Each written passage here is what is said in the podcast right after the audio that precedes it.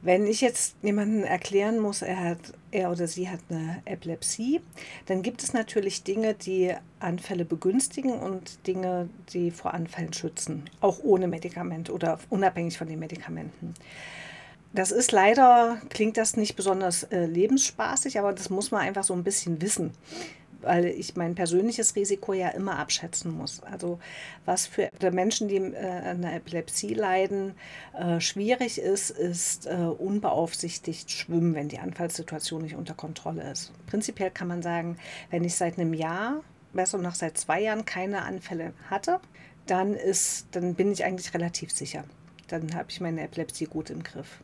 Und jetzt hole ich doch noch ein ganz kleines Stück aus, weil die Anfallswahrscheinlichkeit nach einem Anfall ist weiterhin erhöht. Für das nächste Vierteljahr ist es relativ hoch. Dann nimmt das immer weiter ab und wenn ich nach einem Jahr, weil ich entweder keinen weiteren Risikofaktor habe oder ich habe die Medikation gut eingenommen, äh, wenn und das ist, hat alles geklappt, ich vertrage es und sowas, wenn ich nach einem Jahr weiterhin keinen Anfall habe, kann ich mich als anfallsfrei fühlen. Und dann kann ich eigentlich im Alltag relativ alles machen. Also ich muss aber weiterhin beachten, dass ich ausreichend Schlaf bekomme. Ich habe ja eingangs erwähnt, dass jeder, der drei Tage nicht geschlafen hat, einen Anfall kriegen kann. Ja. Bei, wenn ich hohes Fieber habe, sollte man jetzt sowieso nicht so dolle kriegen und sowas, aber nicht so warten, bis ich 40, 42 Grad Fieber habe oder sowas. Auch da habe ich ein hohes Risiko, einen Anfall zu bekommen.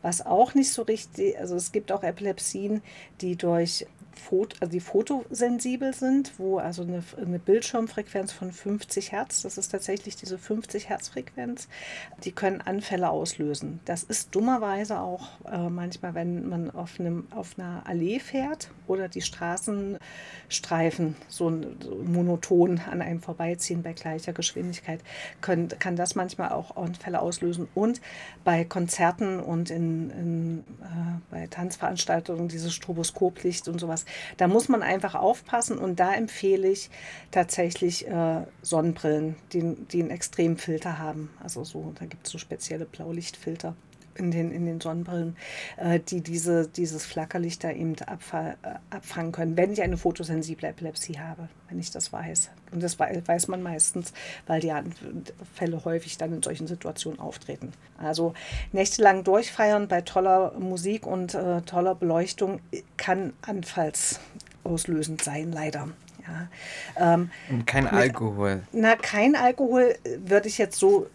Also man muss einige Medikamente vertragen sich nicht mit Alkohol, muss man wissen. Von den äh, Medi äh, Medikamenten, die Anfälle unterdrücken sollen.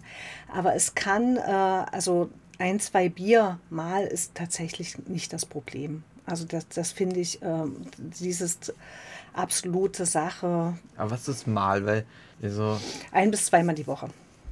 Echt? Ja.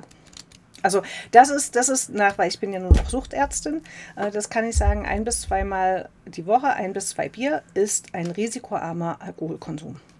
Da kann dann jeder so gucken, wie seine aktuelle Trinkmenge ist, ob er da drüber oder drunter ist. Die meisten im mitteleuropäischen oder mitteldeutschen Raum sind drüber. Aber also weil mir bisher alle Neurologen gesagt haben, ich darf kein Alkohol mehr trinken. Ich kann an dieser Stelle, ja, die Neurologen sind super, super, super, super vorsichtig und auch sehr, sehr stringent. Und die, wir haben ja auch das, das, das wertvoll, äh, alle Organe sind wertvoll, aber das Gehirn macht uns aus. Ja. Das macht uns zu denen, die wir sind. Ja, also das ist schon ein extrem sensibles Gerät, sag ich mal.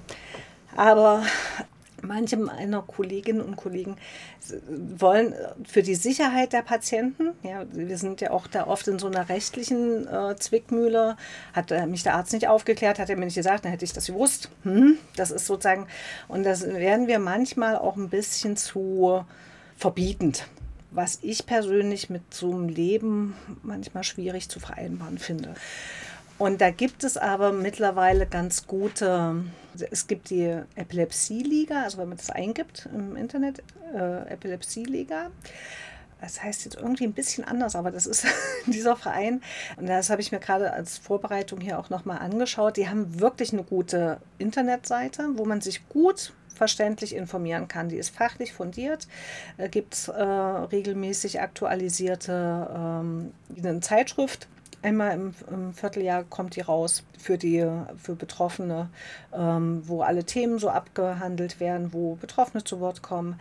Es gibt eine Selbsthilfegruppe in Halle und das empfiehlt sich immer, sich mit Leuten äh, zu informieren und so, so, solche Informationen auch zu bekommen, weil das wirklich gute Links auch zu den ähm, Verkehrs, also im Verkehr, Verkehrstauglichkeit, Berufsfindung. Ähm, da muss man einfach gucken, was ist, welchen Beruf, immer als erstes überlegen, welchen Beruf möchte ich machen. Und erst als zweites oder drittes oder viertes geht das überhaupt mit meiner Epilepsie?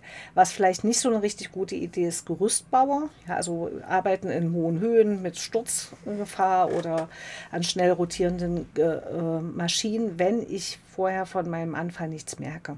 Wenn ich, wenn ich also jederzeit die Gefahr habe, in die Maschine zu kippen oder vom Gerüst zu fallen oder sowas. Ja. Also das sind einfach Berufe, die sind wirklich ungünstig. Ja.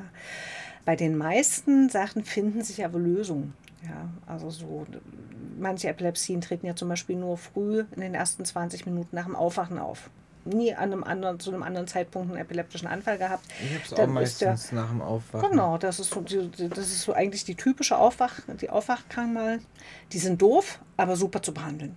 Aber auch Fernreisen sind möglich. Da muss man sich halt vorher einen Plan machen. Entweder nehme ich mir eine Uhr mit, wo die Zeit, wo ich das zu Hause immer eingenommen habe, eingestellt ist. Oder ich habe am Handy eine, oder an meiner Uhr einen, einen Timer, der mich daran erinnert, war doch was. Ja, ja das ist vielleicht also so. auch noch wichtig zu sagen. Also Epilepsie ist zwar nicht heilbar, aber auf jeden Fall behandelbar. Absolut gut behandelbar. Also wirklich in der, in der Mehrzahl der Fälle ist es wirklich gut behandelbar. Und wenn ich die Anfälle gar nicht wegkriege, also so ein generalisierter Anfall ohne Aura ist wirklich the worst case, weil wenn ich einfach jederzeit umfallen kann, das ist einfach furchtbar. Und manchmal verändern sich aber auch die epileptischen Anfälle durch die Medikation. Und dann sind es eben nur noch kurze Anfälle oder ich zucke nur noch oder ich äh, mir fällt mal kurz was aus der Hand, aber ich wär, ich falle nicht mehr insgesamt um. Also so. Ja. Und das ist dann manchmal, da bin ich zwar nicht anfallsfrei, aber ich habe, ich kam äh, trotzdem am Alltag zurecht. Also das, das, das, das kann manchmal auch schon ein Therapieerfolg sein. Ja, es gibt ja. ja auch so verschiedene Formen. Also, also es muss ja nicht immer der genau. große Anfall genau. sein, sondern auch, wie Sie schon meinten, auch das kleine Zucken. Genau. Oder es ja zuckt man nur die Hand oder es gibt auch eine Epilepsie, da können die Menschen manchmal kurz nicht sprechen dann sollte ich vielleicht jetzt nicht ja. unbedingt einen Schaus Schauspielberuf ergreifen. Aber, das, aber selbst das kann man ja dann einbauen. Ich habe es auch manchmal so, dass ich ähm, so kurz versteinert bin mhm. und dann gucke ich, stehe ich quasi im Raum und kann gerade, also ich bin ja. quasi wie eingefroren ja. für einen kurzen ja. Zeitpunkt. Aber der Muskeltonus bleibt erhalten, sie fallen nicht um. Sie ist sozusagen nee. so, genau. Und das ist ja schon ein Fortschritt. Ja, also weil kurz erstarren ist auch doof, wenn man mitten auf der Kreuzung kurz erstarrt. Auch schwierig, aber letzten Endes ähm, würde ich das aber tatsächlich auch beim nächsten Arztbesuch dann nochmal ansprechen.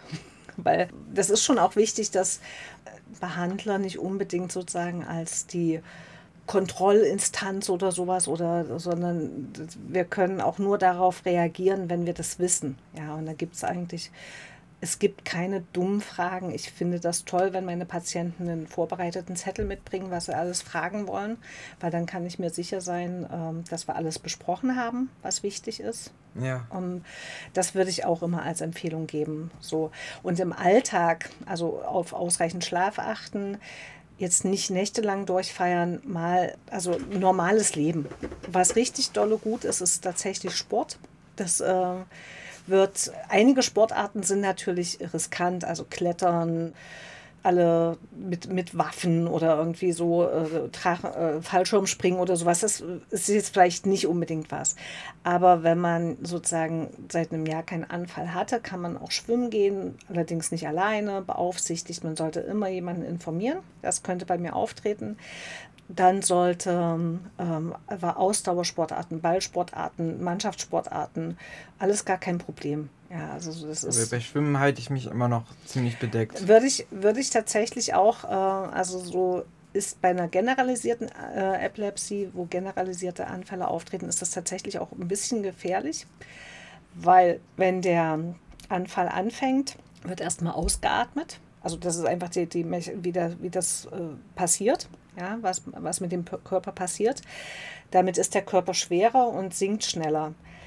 In der zweiten Phase, wenn es dann zu diesen Zuckungen kommt, gibt es ein verstärktes Einatmen. Wenn ich dann aber unter Wasser bin, ja, ist das extrem schwierig. Also das, das, das Ertrinken bei einem, ist durch einen generalisierten Anfall relativ gefährlich. Aber wenn ich ins Schwimmbad gehe und dem Bademeister Bescheid sage, er soll mich im Blick haben, dann ist das, dürfte das kein Problem sein. Aber also Tauchen und Surfen geht gar nicht, aber auch das sind alles so Dinge, da gibt es eben auch auf dieser Seite so äh, Epilepsie und Sport, Epilepsie und Beruf, Epilepsie und Studium, Epilepsie und äh, Kinderwunsch, Epilepsie und Familie und sowas. Und da gibt es auch für Angehörige sehr gute Informationen. Oder empfehlen Sie, äh, den Führerschein zu machen? Ja, das empfehle ich, wenn also auch da wieder, welche Epilepsie ist es? Ja? Äh, und wenn ich zwei Jahre anfallsfrei bin, ist die Fahrtauglichkeit gegeben. Und das ist auch das ist sozusagen die nach einem Jahr, äh, nach einem ersten Anfall, ist das manchmal auch schon gegeben, wenn man jetzt noch gar keinen Führerschein hat, äh, wollen die Fahrschulen manchmal zwei Jahre Anfallsfreiheit. Also das ist ein bisschen äh, unterschiedlich, sozusagen das Sicherheitsbedürfnis ein bisschen einberechnend, ja, sozusagen. Aber auch da ist es wiederum die Verantwortung jedes einzelnen Menschen, bin ich fahrtauglich, gerade zum Zeitpunkt äh, der des Moments, wo ich in das, in das Auto einsteige. Und da muss man sagen, nach jedem Anfall ist man eigentlich für ein Vierteljahr nicht fahrtauglich. Nach jedem erneuten epileptischen Anfall ist die Fahrtauglichkeit für ein Vierteljahr bis ein halbes Jahr wieder eingeschränkt. Ja, wenn das sozusagen, das muss man einfach wissen.